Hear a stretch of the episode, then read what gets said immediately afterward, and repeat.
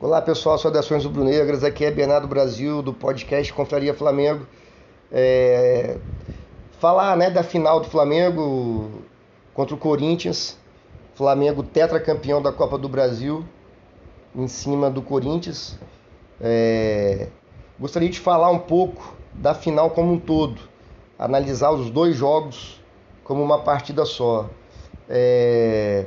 No primeiro jogo da final, o Flamengo dentro de São Paulo, dentro do campo do Corinthians, o técnico do Corinthians, que hoje alguns programas esportivos é, quiseram exaltar como tivesse dado um nó tático no Dorival Júnior, como se fosse um grande estrategista. Eu discordo totalmente disso. É, no primeiro jogo lá em São Paulo, na casa deles, entrou para não tomar gol do Flamengo entrou única e exclusivamente para não tomar gol do Flamengo. O Flamengo foi muito superior lá em São Paulo. O 0 a 0 não mostra nada do que foi o jogo. Tanto é que o melhor jogador da partida foi o Cássio. Fez várias defesas difíceis. O Flamengo perdeu o gol, teve impedimento. E o nosso goleiro Cássio só teve perigo em duas falhas individuais lá. Uma que o Léo Pereira, né? Fura de cabeça a outra que o Cebolinha vacila. Fora isso, o Corinthians não criou nada. É, vou repetir. No primeiro jogo em São Paulo, o Corinthians não cria nada. As chances que eles tiveram foram por, er por erros individuais nossos. Então, o primeiro jogo, o Flamengo foi muito superior. O placar de 0 a 0 não mostra o que foi o jogo. É... Ontem no Maracanã, né?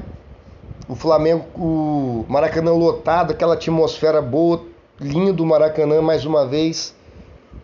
Flamengo começa dominando o jogo com seis minutos. O Flamengo mete um golaço. Golaço. Felipe Luiz dá aquela paradinha lá, futsal, né? Só dá aquela escoradinha. A Rascaeta mete de primeira para a entrada da área. Para o Everton Ribeiro, que com a visão de jogo fantástica, dá um toque de primeira também. Pedro faz o gol também de primeiro. Então, esse gol para mim é a cara desse Flamengo. Jogadores técnicos, habilidosos, inteligentes que sabem atacar o espaço vazio, sabem entrar nas costas da defesa. Então foi um gol com a cara desse Flamengo. O Flamengo dominando o jogo do primeiro tempo. É, tem o gol do Arrascaeta, que é um impedimento que só acontece no Brasil ainda. Essa linha do VAR nossa é totalmente fora de, de padrão em comparação a outras ligas mundiais. Eu sempre que posso, né, no final de semana eu acompanho pelo, pelo menos um jogo do campeonato da, da língua inglesa e lá seria gol, sabe? Se fosse na Copa do Mundo também seria gol, mas é, aqui né, o, foi impedimento.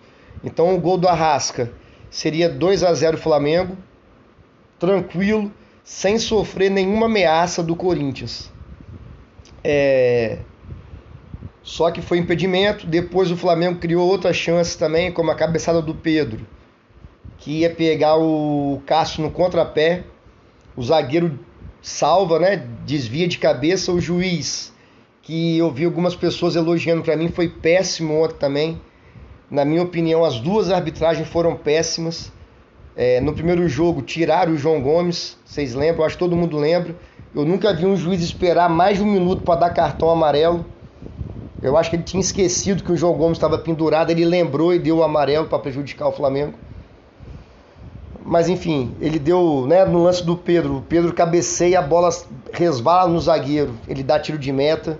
O Flamengo continuou em cima, perdendo chance de gol, o Cássio fazendo boas defesas.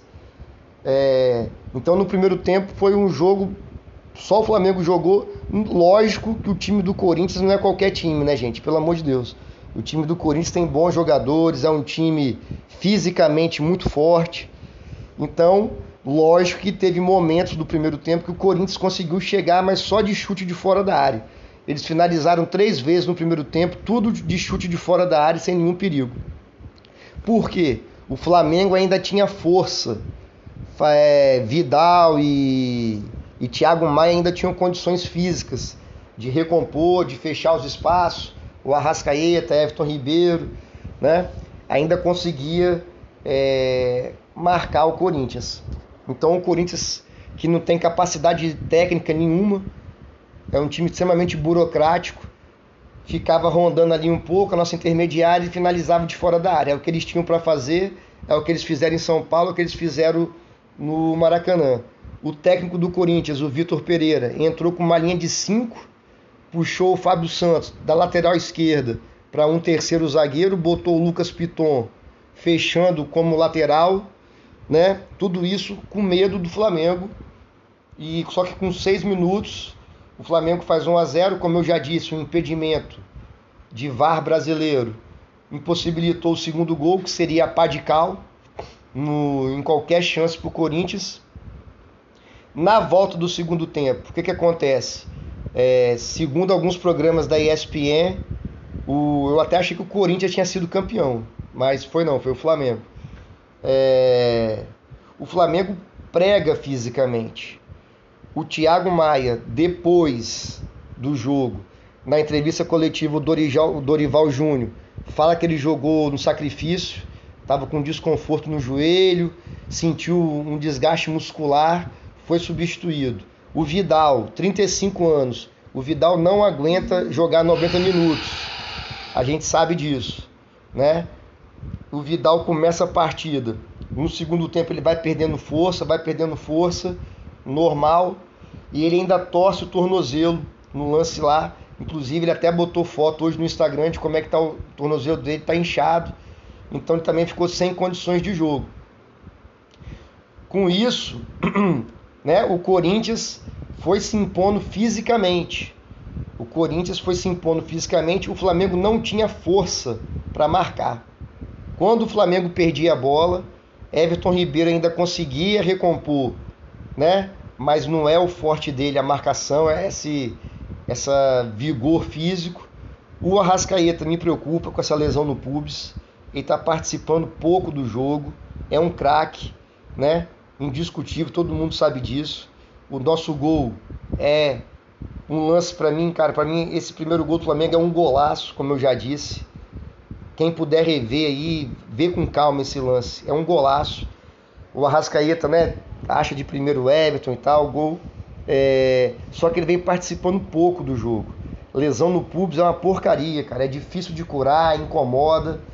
Então o Arrasca também, fora de suas condições físicas, porque o Arrascaeta bem fisicamente, ele consegue voltar para marcar. Tem vários gols, inclusive de Libertadores, da final, que ele rouba a bola e puxa o contra-ataque e tal. Então a gente estava sem isso. É... Então foi é, esse volume de jogo, essa maior posse de bola do Corinthians, única e exclusivamente porque o Flamengo ficou sem seus três volantes. João Gomes suspenso, né? Thiago Maia e Vidal substituídos por desgaste físico, lesão. O Flamengo se vê obrigado a colocar o Mateuzinho de volante, porque o Eric Pulgar não está inscrito na, na Copa do Brasil. O que restou ali no elenco. Isso eu acho uma falha né, desse elenco. Né? teria que ter mais jogadores para essa posição. O Dorival Júnior improvisa o Mateuzinho para jogar de volante mais para o lado esquerdo, para ajudar o Felipe Luiz na marcação do ponta que o Vitor Pereira colocou, o tal do Adson lá. O Mateuzinho na lateral direita já não é muito bom. Jogando improvisado de volante pela esquerda e não, ele sentiu, né? Mas nem, nem culpo ele jogando fora, que estava só quebrando um galho e ele coloca o Fabrício Bruno e adianta o Davi Luiz. Só que o Davi Luiz também é muito tempo sem jogar ali de volante. Logo ele troca, coloca o Fabrício Bruno mais à frente da zaga e recua o Davi Luiz para a quarta zaga. É, para zagueiro central, aliás. E com isso o Corinthians cresce. Ele substitui também o Pedro e a Rascaeta, coloca o Vitor Hugo e o Cebolinha. O Pedro teve uma gastroenterite, né? É, diarreia, comeu alguma coisa que não fez bem, então não tinha condições também de jogar os 90 minutos, sem força física. O Arrascaeta, como todo mundo viu, né, não está conseguindo participar tão intensamente dos jogos. Só que o Flamengo perde o meio de campo, o Flamengo fica sem saída de bola, porque não tem ali os dois volantes de ofício que consegue sair jogando, consegue fazer essa bola chegar até o Everton Ribeiro, até o Arrascaeta de forma limpa, né? Então teve que sair jogando com chutão a gente não tinha mais o Pedro para segurar a bola na frente, fazer o pivô. Então a bola batia e voltava, batia e voltava. Isso foi isso que o Corinthians realmente no segundo tempo teve mais volume de jogo. Mas quero deixar bem claro, não foi nó tático, não foi um massacre do Vitor Pereira em cima do Dorival não, tá? Foi essas essas características que o jogo apresentou para o Flamengo, essas condições que a gente ficou sem os três volantes. E jogamos com o Fabrício, terminou, nós terminamos o jogo com o Fabrício Bruno e Mateuzinho de volante. Então, o Corinthians faz o gol no lance. Tanto que eles choram. Isso aí para mim tem que é uma coisa muito chata aqui do nosso futebol, da imprensa, né? Não todo mundo, óbvio. Mas voltando ao primeiro jogo, o Corinthians ficou chorando o pênalti do Léo Pereira, não foi pênalti. Hoje em dia tem várias câmeras, tem VAR, não dá para brigar, brigar contra a imagem. Aí criou uma falsa narrativa de que o Corinthians foi roubado, que se não fosse a arbitragem o Corinthians teria ganho do Flamengo. A verdade é que no primeiro jogo o Corinthians se livrou de não ser eliminado. Eliminado não, né? O primeiro jogo o Corinthians deu sorte de já, de, de já não perder o título ali. É, e foi um massacre do Flamengo. Aí criou essa falsa narrativa de que ah, o juiz errou, o VAR errou, o técnico na entrevista coletiva do Corinthians só faltou chorar, querendo, porque sabe que na bola não consegue ganhar, tentou botar essa pressão na arbitragem, na mídia. o Corinthians mandou ofício para a CBF, sendo que não foi pênalti. Eu não vou nem entrar em detalhe porque já passou, todo mundo já viu, reviu esse lance. Só que no lance do gol do Corinthians é uma falta clara do Yuri Alberto. O Yuri Alberto, a bola vem alta, que a única coisa que o Corinthians fazia, mesmo com o domínio total do meio de campo, mesmo com muito mais força física, eles não têm técnica, não têm entrosamento, não tem nada, não tem uma tática ofensiva. Eles ficavam dando cruzamento para a área. Num desses cruzamentos é, que veio mais da intermediária, a bola era toda do Fabrício Bruno. O Yuri Alberto empurra o Fabrício Bruno com as duas mãos. Se alguém não reparou lá no momento do jogo, pode observar aí na internet, procura os melhores momentos. É, a narração totalmente parcial né, do Luiz Roberto empata, insuportável. Nem comenta, mas foi falta empurra o Fabrício Bruno, aí lateral e tal. Dali sai o gol do Corinthians, num cruzamento totalmente aleatório do Matheus Vital. O cruzamento sai a meia altura, a bola desvia no tornozelo. O Fábio Santos coloca o tornozelo, a bola desvia, bate e rebate, gol do Corinthians. É... Um gol do Corinthians, eles eram melhor nesse momento, pelo que eu já falei único exclusivamente por questões físicas. Então o jogo fica empatado. O Flamengo, isso, isso me preocupou, né? O Flamengo ficou meio que perdido em campo. Senti falta de uma liderança, de botar a bola embaixo do braço, acalmar o jogo, tentar sair jogando, ao invés de ficar dando só chutão. Tudo bem que a gente não tinha, já falei isso, vou repetir, a gente não tinha os volantes de ofício que conseguem fazer essa transição de defesa até o meio de campo, né? Mas acho que isso faltou para o Flamengo um pouco de, de cadenciar o jogo, de tentar segurar o jogo, até mesmo de esfriar o jogo. A gente não conseguia ficar com a bola. É... Fomos para os pênaltis, aí eu não vou né, detalhar, acho que todo mundo viu, todo mundo sofreu, todo mundo ficou nervoso e todo mundo ficou feliz. Isso que importa o herói improvável, o Rodinei.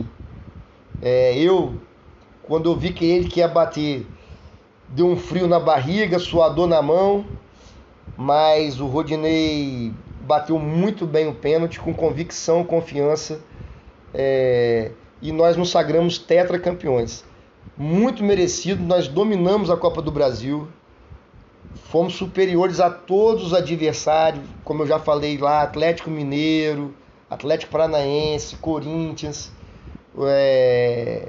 Chegamos com sobras na final da Copa do Brasil. E fomos campeões nos pênaltis. Só que o nosso patamar é tão grande, é tão superior, como diz, né? O Bruno Henrique, outro patamar, de que hoje alguns programas esportivos enaltecendo que o Corinthians caiu de pé pro Flamengo, assim.